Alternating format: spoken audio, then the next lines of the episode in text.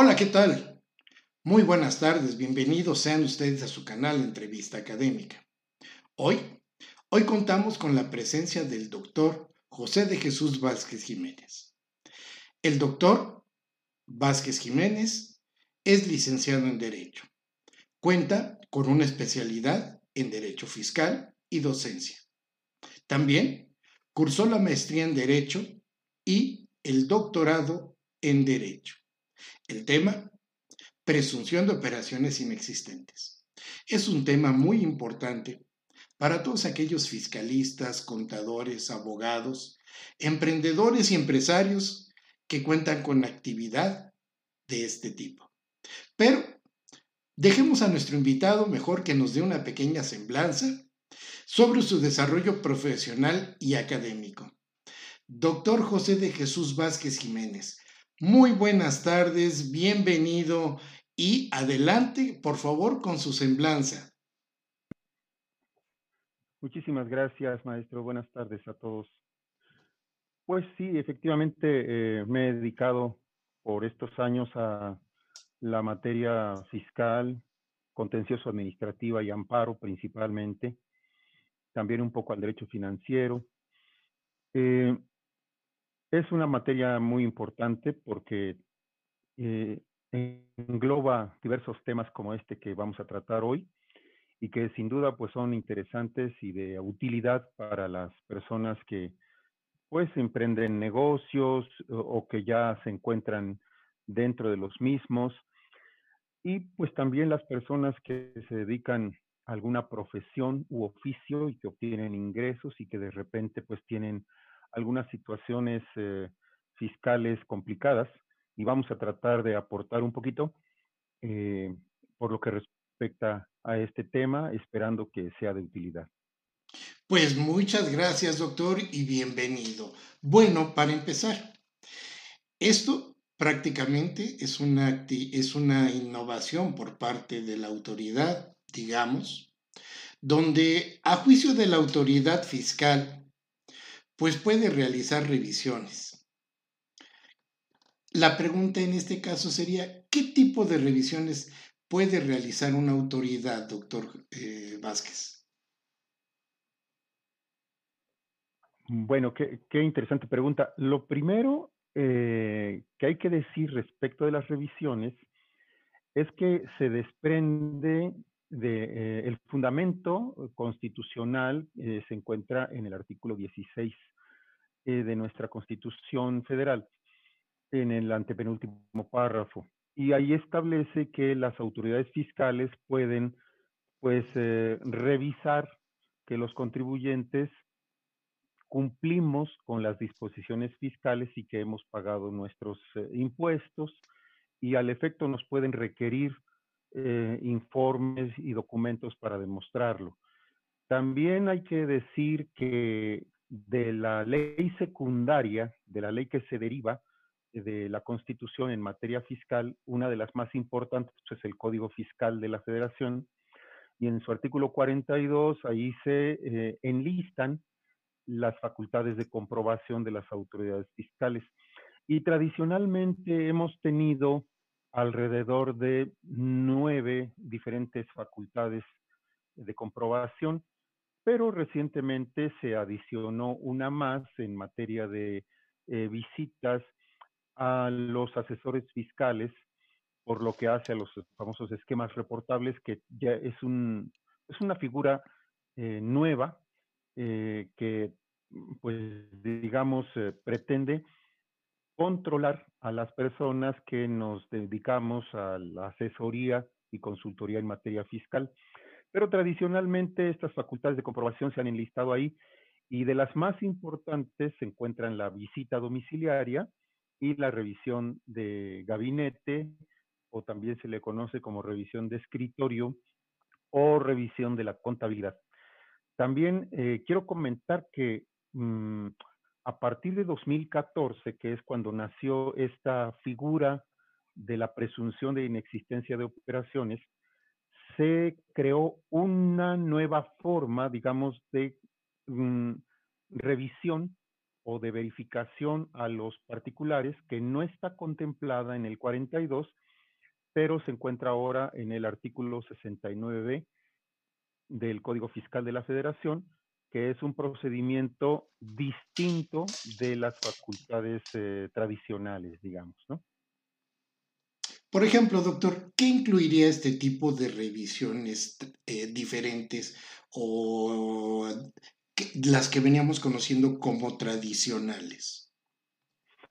Sí, em, las facultades de comprobación eh, se crearon con el objeto de que la autoridad pueda verificar que los contribuyentes cumplimos con nuestras obligaciones fiscales.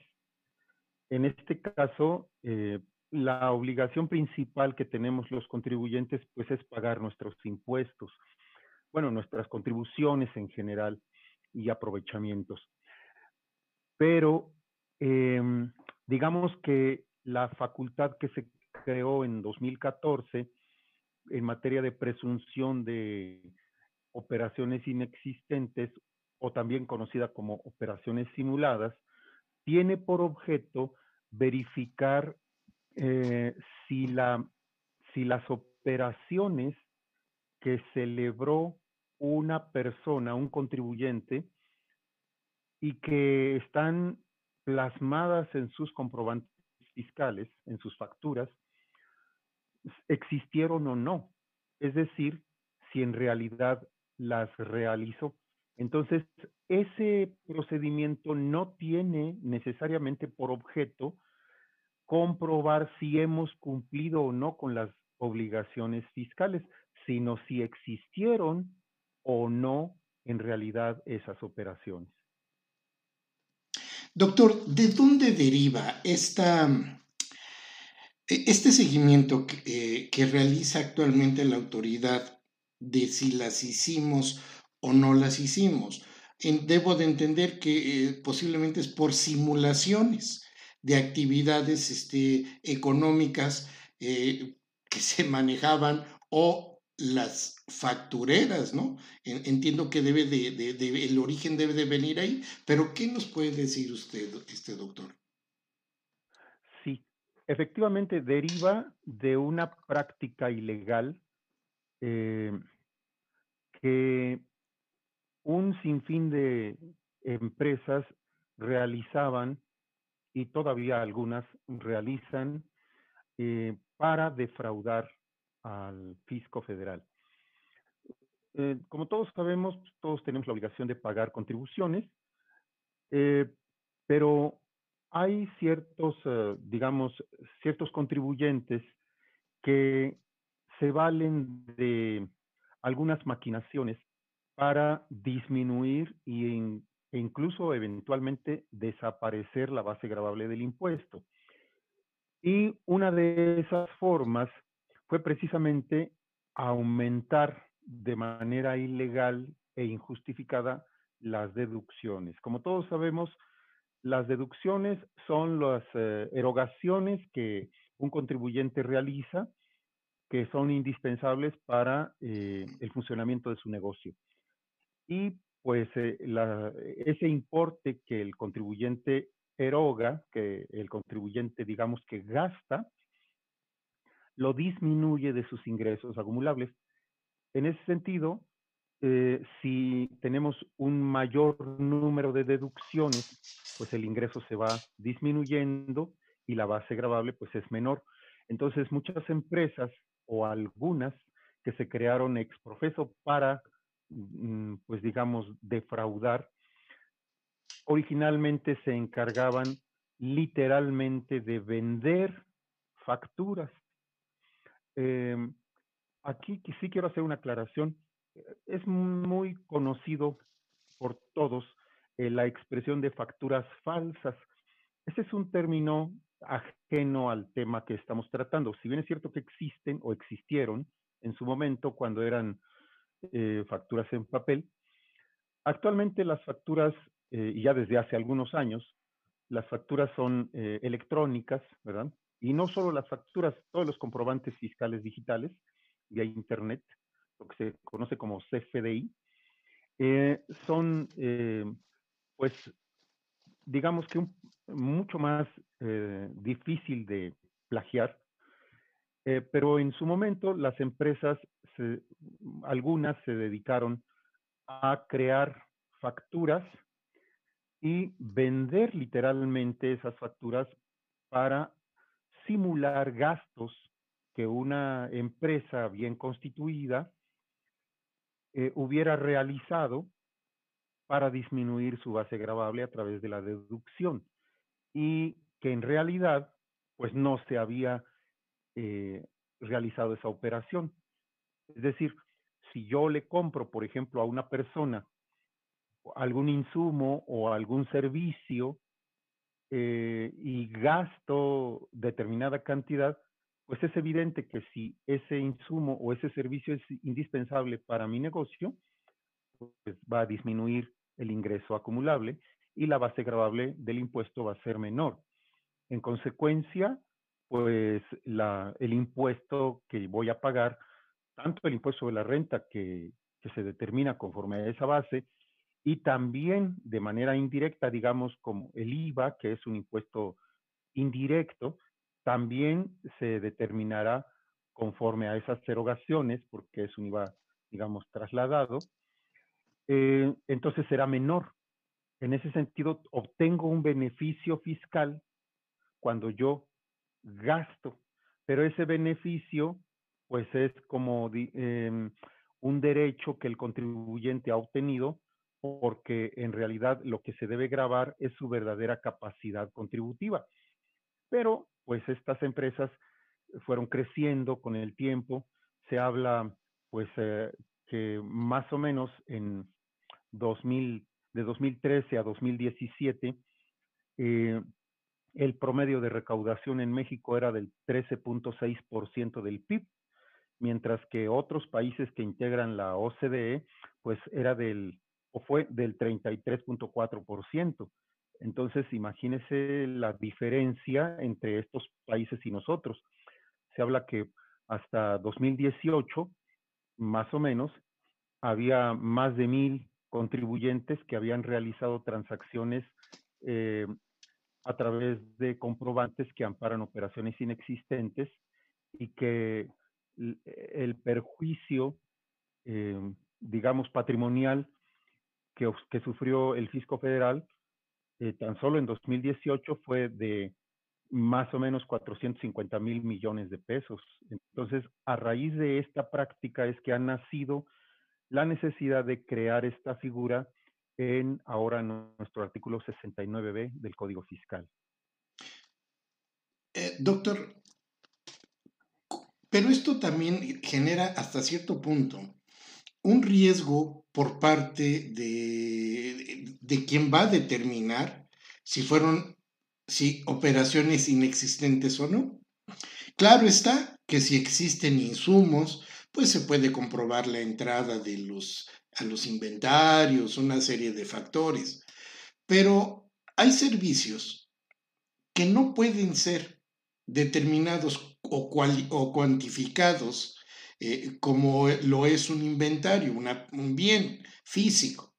Entonces, aquí, aquí el, contribuyente tiene un riesgo de quedar al arbitrio, pues sí, al arbitrio de la autoridad, quien va, quien va a ser quien va a determinar.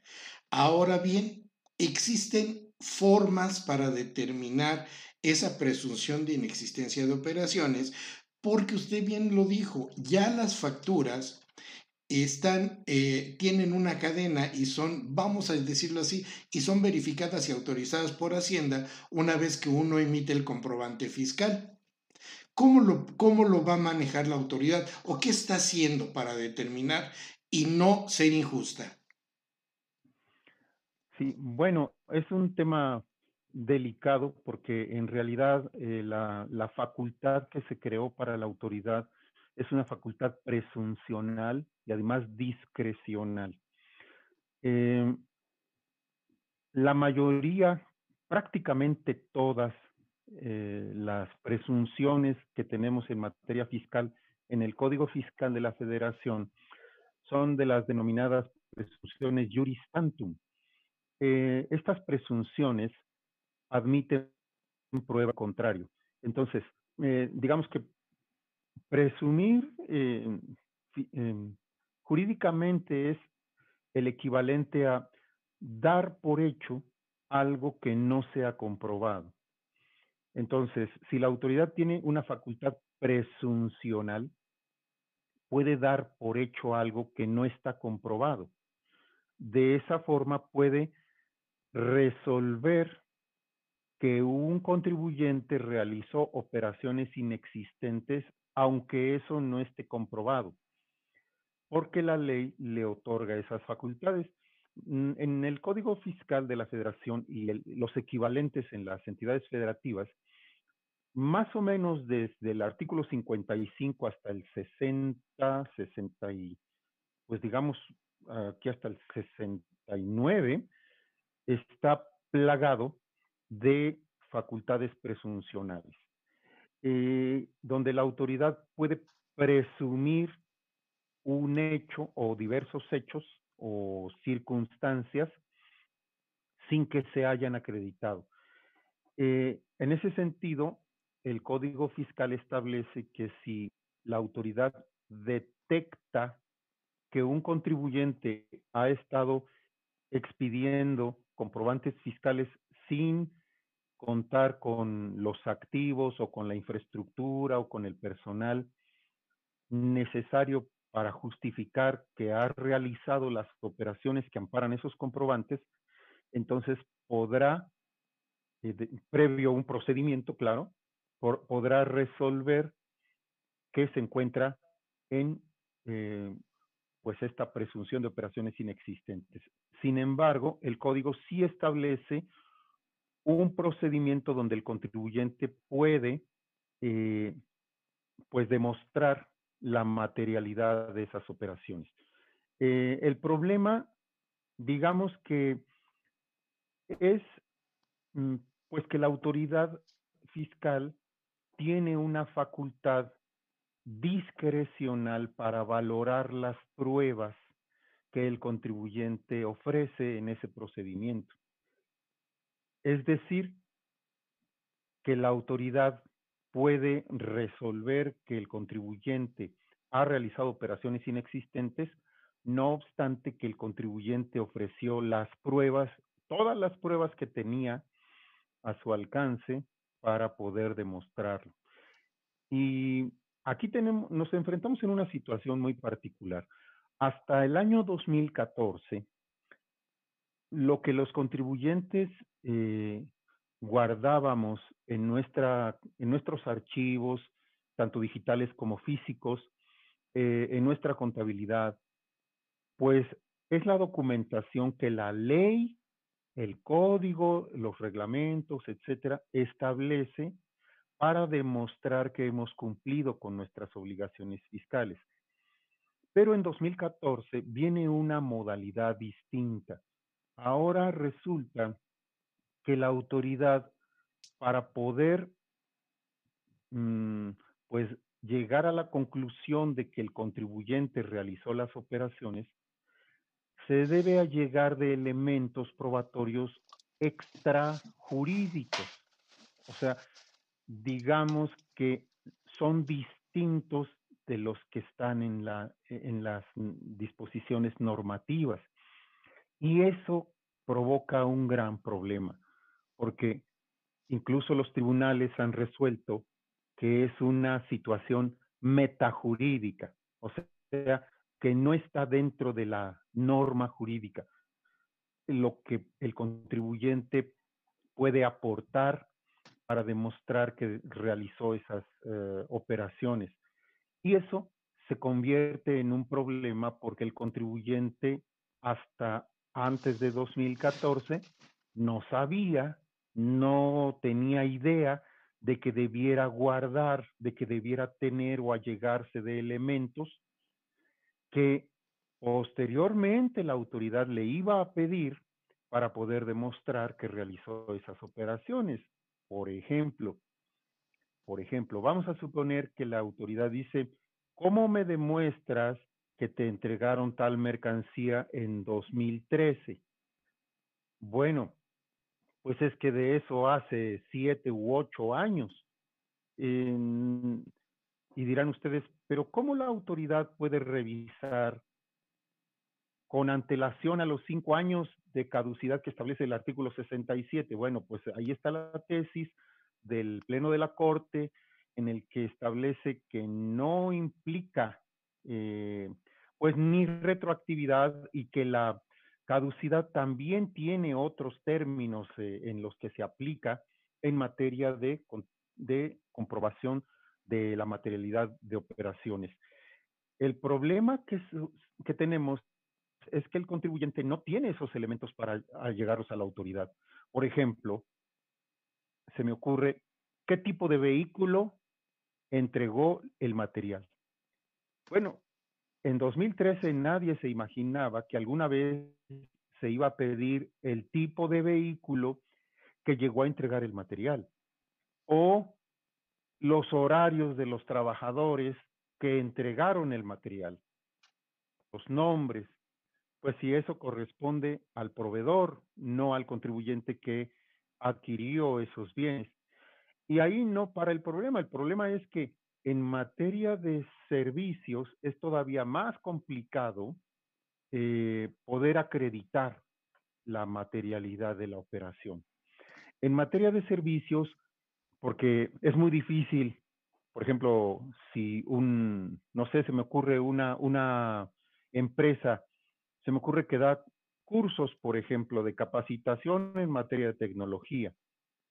¿Cómo se acredita que esa empresa en realidad impartió el curso?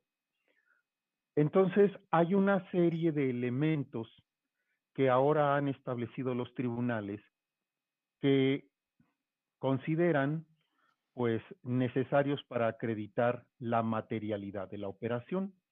Principalmente estos elementos son tres y son de, pues digamos, eh, de reciente creación. Primero es la sustancia económica de la operación. Eh, que ahora vamos a hablar de ella eh, un poquito. Segundo, la razón de negocios. Y en tercer lugar, la materialidad.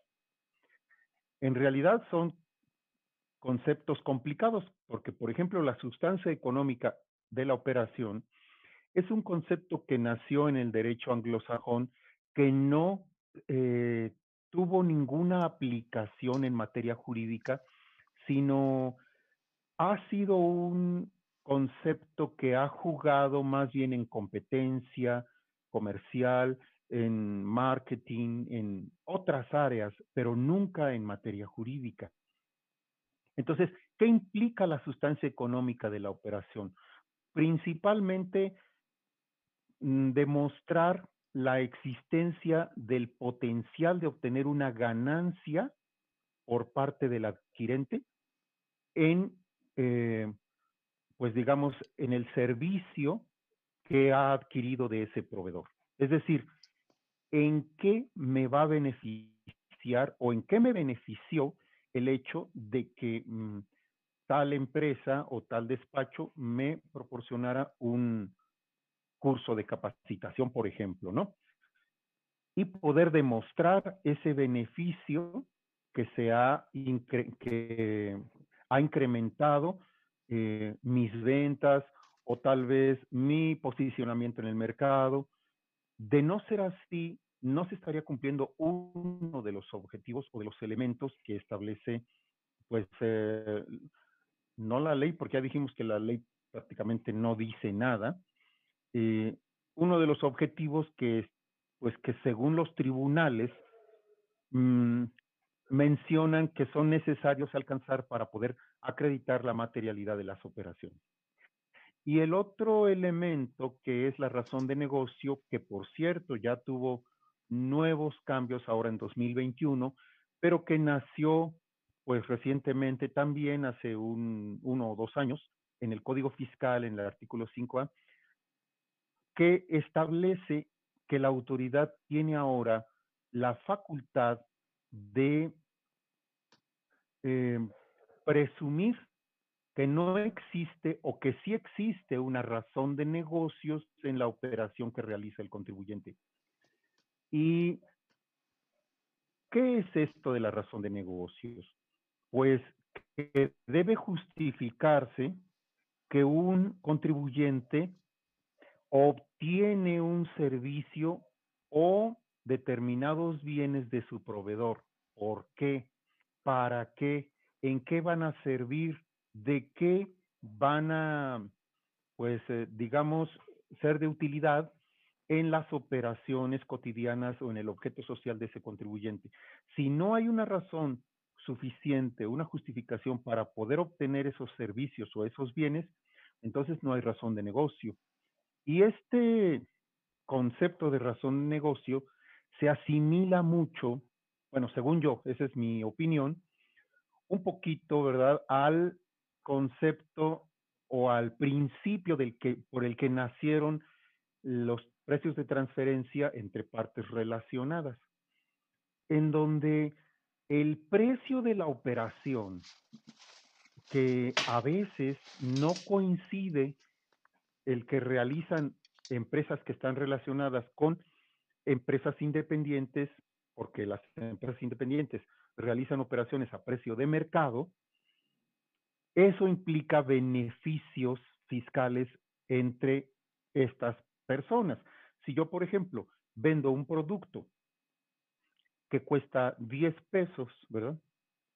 Lo vendo a 5 pesos, el precio de mercado es 10, pues no, no tiene ninguna congruencia, pero como no hay una norma jurídica que establezca un precio mínimo o máximo, yo lo puedo vender al precio que quiera. Sí, pero eso implica que yo estoy vendiendo a un precio por la mitad del promedio del mercado lo que implica que esa persona a la que yo le estoy vendiendo, vamos a suponer que fuera el maestro Ricardo Hernández, el maestro obtendría un producto a un precio inferior con el que podría obtener una mayor ganancia en su venta y jugar o tener una posición de competencia eh, en el mercado pues de, ventaja con sus, con sus demás competidores. Y por otro lado, yo tendría una ganancia mínima o nula, lo que implica que se disminuya la base gradable y yo no pague o pague muy poquito de impuestos sobre la renta. Entonces, por esa razón es que la autoridad, bueno, principalmente los eh, gobiernos en la fiscalidad internacional, incluyendo México, han creado estos precios promedio, digámoslo así, de mercado donde la autoridad puede suponer que el, que el precio en el que yo vendí el producto es a precio de mercado, es decir, a 10 pesos, independientemente del precio en el que yo lo haya vendido. Puede ser mayor o puede ser menor. Eso se, se juega con utilidades y ganancias. Ese concepto ahora se, según yo, se ha asimilado un poco en, esta, en este elemento de razón de negocios, donde la autoridad puede presumir que si no hay una razón de negocio o que si el precio es distinto, pues entonces podrá incluso tomar alguna medida para resolver que no es procedente el efecto fiscal que se le dio a este a ese comprobante fiscal que en este caso pues es la deducción que es precisamente lo que lo que castiga eh, esta figura de presunción de inexistencia de operaciones. Y el último elemento sería la materialidad prácticamente dicha, es decir, demostrar que efectivamente se realizaron esas operaciones. Entonces estamos en un umbral muy delicado porque muchos contribuyentes que efectivamente realizaron operaciones no tienen manera de demostrarlo, entonces viene la consecuencia de que se les califique como defraudadores o factureros y no tienen la manera de demostrarlo porque los extremos que exigen los criterios de los tribunales y el SAT, pues en la mayoría de, los, de las ocasiones son inalcanzables por las pequeñas y medianas empresas. De ahí que me parezca delicado el hecho de que, las, de que se le hayan conferido facultades tan amplias a la autoridad porque puede incluso pues llegar a destruir a una empresa que efectivamente produce y que paga sus impuestos, ¿no? Doctor, bueno, aquí anoté varias cosas. La primera, eh, la función del Estado, porque estamos hablando del Estado, por el agente fiscal, es dejar a los mercados, dejar a la libre competencia, la libre regulación. Y otro de los factores, bueno, ese sería el primero eh, que me gustaría tomar. Entonces, desde los precios de transferencia, el Estado ya se está convirtiendo en un agente regulador de bienes y servicios.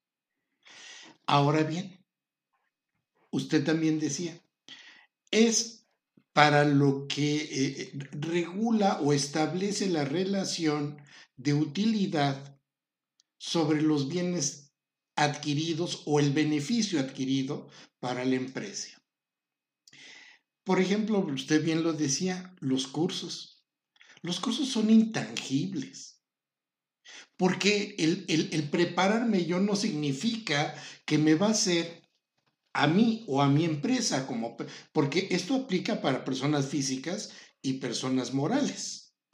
Entonces, el, que yo me instruya no significa que de inmediato yo voy a tener un beneficio o voy a tener una utilidad o establecer un lucro que bien lo, que bien este, este, lo, manejáramos así todos, ¿no? Porque si tuviéramos la utilidad y el posicionamiento del mercado de mi, eh, de mi empresa o profesionalmente, pues sería fabuloso, pero hay cosas que son intangibles. Ahora, ¿quiénes están determinando por parte de la autoridad que realmente son operaciones inexistentes en función de que no generó rentabilidad este, o un posesionamiento de mercado? Y y la, última se la devuelvo así para que usted me, me conteste esas cuatro. Si es un agente regulador el, el estado de los mercados, si tienen la capacidad para determinar qué me beneficia o qué no me beneficia. Es decir, aquí ya estaríamos manejando en qué invierto o qué no invierto. Porque van a decir, pues no puedes invertir en cosas que no te dejan. ¿Y cómo lo va a determinar? Y por último, y por último, entonces, a partir de los medios electrónicos, es que se ha podido manejar este tipo de seguimientos. Supongo, porque antes, bien usted lo dice, antes no estábamos preparados, 2014 para atrás, pues no, y aparte teníamos facturas hechas con el original, la, la, amarilla, la azul, la verde y vámonos, ¿no? Entonces, muchas de esas facturas todavía fueron vigentes. Me acuerdo que tenían una vigencia de dos años y empresas podían facturar. Ahora, si yo facturo un servicio, pues al final de cuentas yo soy el responsable de esa, de esa facturación, no quien recibe la factura. ¿O qué me puede decir de todo esto que estoy planteándole, doctor?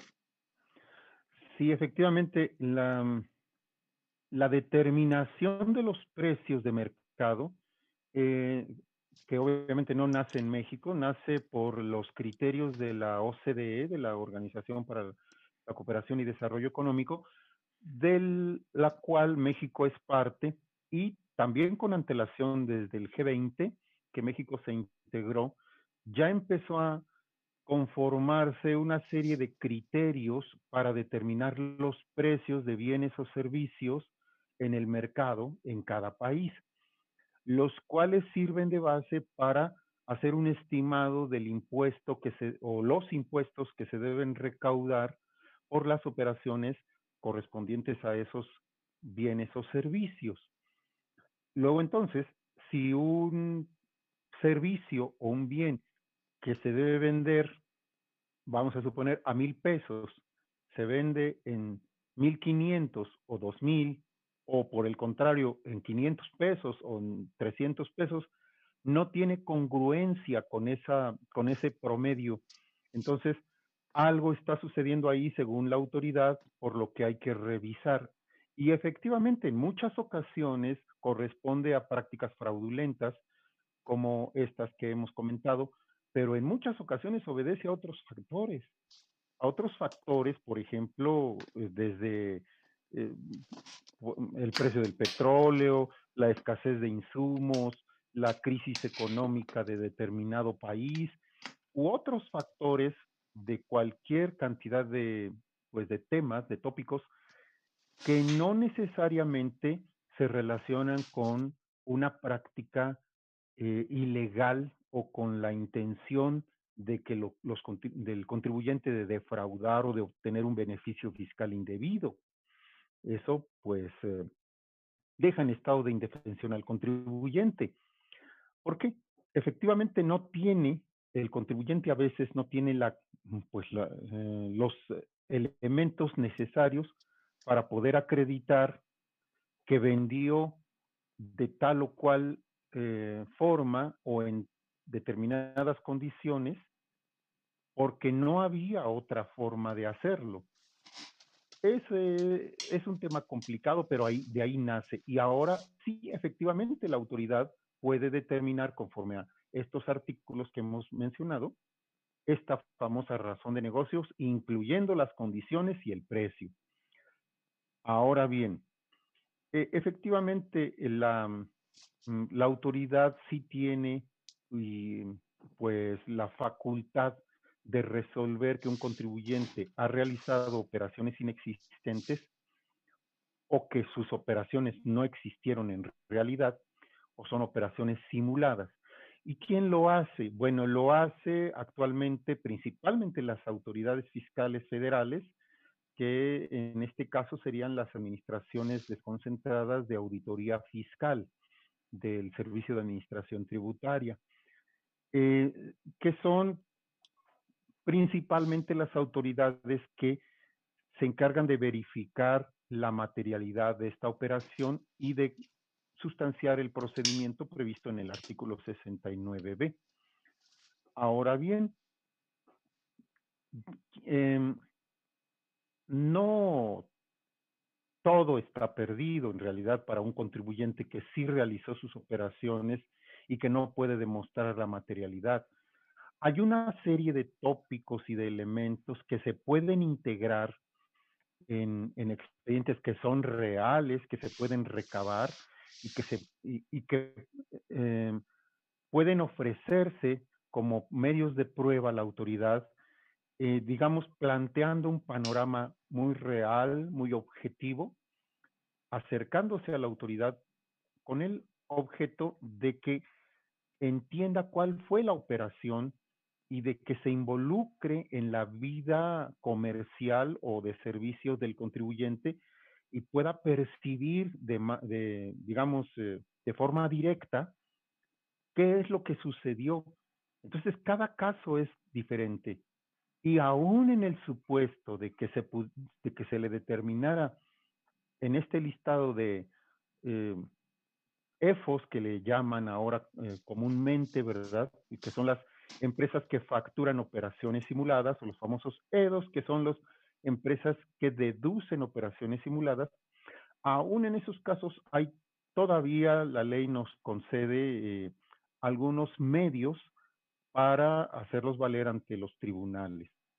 Eh, principalmente, digamos que quien resuelve eh, si se está o no, previo procedimiento, si se está o no en esa situación, en ese listado, es eh, pues el Servicio de Administración Tributaria. Considerando que pues obviamente es un proceso que puede llevar sanciones. ¿Cuáles son las sanciones que pueden repercutir tanto para quien recibe la factura como para quien le emite, doctor? Sí, bueno, qué interesante pregunta, porque tiene todo, pues digamos, toda una gama de, respuestas de diferentes tópicos. Em, el, digamos que de lo más importante, la sanción que se impone o se impondría a una persona que expidió comprobantes sin haber acreditado la materialidad de las operaciones, pues ahí es muy interesante porque primero, pues conforme al artículo 69b último párrafo, en concordancia con el 109 fracción 4 del Código Fiscal, pues estaría la autoridad teniendo un elemento fundamental, probatorio, una documental pública para acreditar eh, la defraudación fiscal equiparada. Entonces, se ha tipificado como un delito fiscal y pues eh, la consecuencia podría ser penal eh, conforme a las sanciones que establecen los artículos 108 y 109 del Código Fiscal, dependiendo de la cuantía de lo defraudado. Pero aquí quiero hacer una aclaración. En la práctica hay una situación especial eh, que, se, que no se había visto hasta después de 2010 más o menos, 2010, 2014, se hizo todavía un poquito más frecuente. Cuando la autoridad resuelve que un contribuyente no realizó las operaciones que acreditan o que em, están plasmadas en sus, eh, dice la, ley, que amparan sus comprobantes fiscales. Entonces, por un lado, resuelve que la, las, eh, digamos que los asientos contables que acreditan los ingresos que obtuvo por los que se consideraron para el cálculo del impuesto y que por los que efectivamente se pagó el impuesto correspondiente en su caso, no existieron. Es decir, que esas operaciones que están plasmadas en esa contabilidad es ficticia. Pues no existieron pero por otro lado le da credibilidad a las transferencias y a los depósitos que arrojan los estados de cuenta bancarios de ese contribuyente. Los que considera que no son los mismos que establecen eh, la contabilidad porque esta no existió. Lo que implica que entonces esas, eh, ese cúmulo de depósitos o de transferencias es distinto, es un ingreso distinto, lo cual no es cierto en muchas ocasiones. Pero la autoridad dice, pues si estos no existieron, entonces estos son distintos. Si has pagado impuestos por estos eh, supuestos ingresos, bueno, está bien, pero no por estos otros que, implican los, eh, los depósitos. Entonces, lo que materialmente sucede es que duplica el ingreso bruto del contribuyente. Y entonces ese ingreso duplicado lo graba sin deducción alguna, lo graba eh, en su totalidad. Por eso, al determinar los créditos fiscales, pues son millonarios y se inflan las cifras que manejan las autoridades fiscales precisamente por este fenómeno, porque no es real en muchas ocasiones. Claro, lógicamente podrá haber muchas, muchos casos en que no se haya pagado en absoluto el impuesto.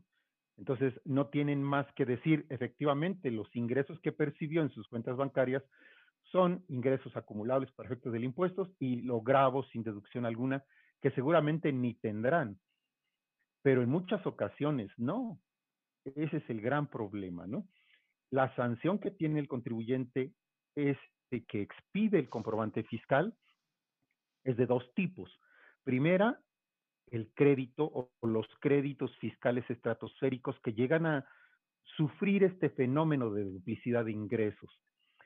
Y la segunda es eh, materia penal, que ya dijimos que, bueno, pues conforme a estos artículos y ahora se ha creado un nuevo 130, 113 bis del Código Fiscal también, que incluso nos podría llevar hasta eh, un tipo penal previsto eh, para la delincuencia organizada. Eso también es muy delicado. Ahora, por lo que hace a la persona que adquirió los bienes o servicios y que le dio efectos fiscales de deducción al comprobante fiscal, para esa persona, la consecuencia, porque esa persona también tiene una forma, digamos, un procedimiento en, el, en ese mismo artículo 69b para acreditar que efectivamente adquirió esos bienes o servicios de ese contribuyente, no obstante que se encuentre o no en el listado de eh, pues, eh, empresas que facturan operaciones simuladas. Eh, muchos de nosotros tal vez hemos adquirido bienes o servicios de una empresa que posteriormente o que ya se ha declarado por, por la autoridad en ese listado y ni cuenta nos hemos dado y que efectivamente adquirimos esos bienes o servicios. Entonces, existe un procedimiento para poder acreditar esa materialidad y que en muchas ocasiones ese adquirente acredita la materialidad, pero la autoridad resuelve que el contribuyente que expidió el comprobante no la acredita. O sea, no es la misma suerte para uno que para otro. Pero ¿cuál sería la consecuencia en caso de que no se llegara a comprobar esa materialidad? Pues que no podría darle, es decir, el gasto que realizó no sería deducible para él y tendría que hacer la corrección en, sus, eh, en su contabilidad y presentar a través de una complementaria el pago eh, por la diferencia de los, del impuesto sobre la renta y en su caso de IVA. Bueno, y otros, pues, no sé, podría ser el JEPS tal vez. Claro, claro, sí, cualquier tipo de contribuyente que en donde se realicen simulaciones de actividades. Pero usted nos decía que puede ser determinado del en el tipo penal como delincuencia organizada. Esto significa que la delincuencia organizada debe de ser por mm, dos o tres personas en adelante. Aquí tenemos nada más dos. Entonces, eso pues no se estaría, no se estaría considerando para el tipo de, de, de delito, ¿no? El tipo penal. Y la siguiente, doctor, la siguiente, ¿alcanza fianza? ¿Y en qué momento empieza el proceso penal? O en qué momento termine el administrativo, hasta que la autoridad em, eh, decide este, interponer la querella. ¿Es oficio o querella? Sí, muchas gracias. Eh, en realidad, mm, conforme a la primera pregunta, em, bueno, si bien es cierto que la ley de delincuencia organizada eh, sí establece eh, tipos penales para, mm, digamos, la multiplicidad de sujetos, aquí, y no nada más en, este, en estas operaciones, sino en prácticamente todas las operaciones que están tipificadas, o los hechos que están tipificados como delitos en el Código Fiscal de la Federación, puede haber multiplicidad de, o una colectividad, puede haber dos o más sujetos que se em, pues digamos, se pongan de acuerdo, se unan para realizar este tipo de actividades. No nada más es la persona que adquiere y la que vende. Aquí está, podrían estar involucrados administradores, contadores, asesores fiscales, eh, incluso externos de, despachos eh, independientes, eh, personal o directivos dentro de la misma empresa o de las mismas empresas socios, consejeros, etcétera, etcétera. Entonces, por eso sería difícil poder determinar en cada caso, pues, qué es lo procedente, ¿no? Habría que valorar cada uno. Ahora bien, la, ley, bueno, el Código Fiscal de la Federación sí establece eh, la procedencia, mm, digamos, de eh, la, la iniciación de una carpeta de investigación por parte de la autoridad fiscal, en este caso sería la Secretaría de Hacienda, ya recién, el, apenas hace algunos eh, meses, el Procurador Fiscal de la Federación hablaba de la presentación de querellas eh, por parte de la Secretaría de Hacienda, que en, este caso en particular, tratan, en tratándose de delitos fiscales, ya no es propiamente el Servicio de Administración Tributaria, sino el órgano centralizado, que, bueno, el, órgano interno del centralizado, que en este caso sería la Secretaría de Hacienda, eh, para la promoción de estas, eh, de estas querellas o declaratorias de perjuicio. En materia fiscal penal, hay una figura también eh, las principales aquí, que, es, que son las querellas o declaratorias. Y en este caso, y ahí en el código, en el artículo 92, hace una distinción entre declaratoria de perjuicio y declaratoria de contrabando. En este caso tendría que ser querella, porque eh, se presenta cuando la autoridad fiscal sufrió o pudo sufrir, porque la, tentativa también es punible, pudo sufrir un perjuicio patrimonial. Ahora, em, ¿alcanza o no eh, fianza? Es decir, diríamos que en este caso em, merece o no prisión eh, preventiva oficiosa, bueno, eso depende de la cuantía. En el Código Fiscal establece un tabulador de cuantías. Eh, tenemos un problema, una situación discordante en el Código Fiscal con el nuevo sistema de justicia penal. Em, como sabemos, en nuestro sistema de justicia penal anterior, teníamos figuras como averiguación previa, libertad provisional bajo caución, eh, etcétera, etcétera, ¿no? Y se hablaba em, de que el imputado, que era el procesado, em, podía, tenía derecho a obtener su libertad provisional bajo caución cuando el término medio aritmético de la penalidad del delito del que se tratara no excediera de, cinco años. Eh, el problema es que el Código Fiscal de la Federación no se ha homologado en su lenguaje, en sus figuras, con el nuevo sistema de justicia penal y todavía sigue regulando estas figuras conforme al anterior sistema. Pero diríamos que ciertamente eh, no se consideraría porque todavía habla de delitos graves y no graves, y todavía habla de un código federal de procedimientos penales. En fin, o sea, le hace falta, digamos, pues una actualización y, armónica al nuevo sistema de justicia penal, pero así lo tenemos. Ahora, de una interpretación, porque es procedimiento, de una interpretación que hagamos, podríamos decir que eso dependerá, la, prisión preventiva oficiosa dependerá de lo que establece precisamente, eh, bueno, los artículos 19, 20 y 21 de la Constitución y particularmente del 108 y 109 del Código Fiscal de la Federación, que ah, según yo sería acorde a la cuantía de lo, eh, pues de lo que se hubiera defraudado. Recordemos que estamos hablando que esta figura de operaciones inexistentes podría traer como consecuencia defraudación fiscal equiparada, que es un tipo penal, o digámoslo así, una modalidad de la defraudación fiscal genérica, ¿verdad?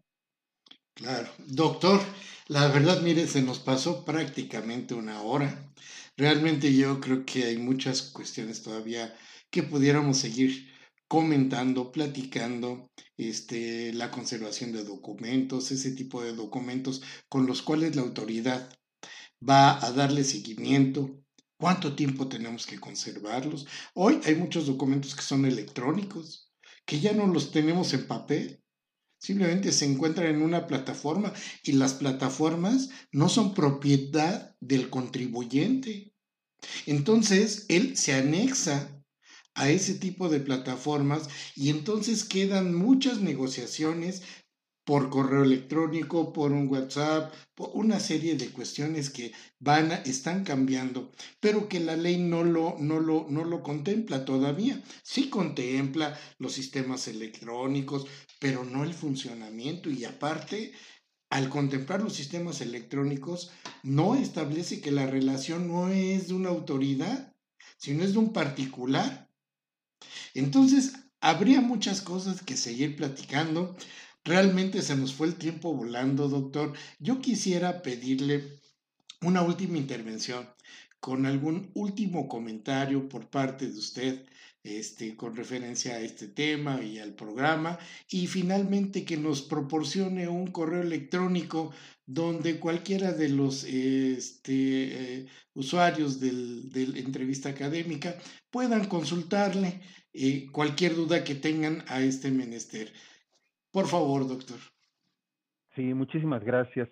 Pues sí, como comentario final podría decir que eh, los contribuyentes que han cumplido con sus obligaciones fiscales y que han pagado los impuestos que les corresponden, aún en el supuesto de que la autoridad llegara a determinar que se encuentran en este listado de eh, pues eh, contribuyentes que han realizado operaciones inexistentes, hay formas de acudir a la justicia, tenemos eh, juicios, tenemos recursos, tenemos amparos, tenemos mm, diversos instrumentos que nos dan las leyes para poder eh, pues hacer valer nuestro derecho y poder acreditar que en realidad hemos cumplido y que no nos encontramos en esas situaciones.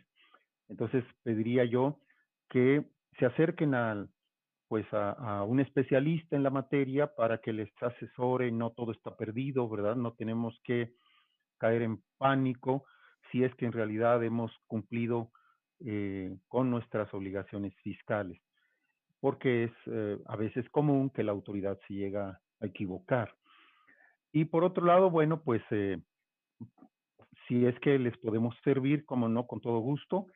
Mi correo electrónico es todo corrido así con minúsculas, Jesús Vázquez Jiménez, arroba hotmail.com, en donde estaremos con mucho gusto eh, resolviendo cualquier duda o aportando cualquier comentario que ustedes nos soliciten amablemente. Muchas gracias, maestro, muy amable. Doctor, pues le agradezco mucho nuevamente su, su este, aceptación a este programa. Es un honor para nosotros contar con personas como usted. Realmente se lo agradezco mucho.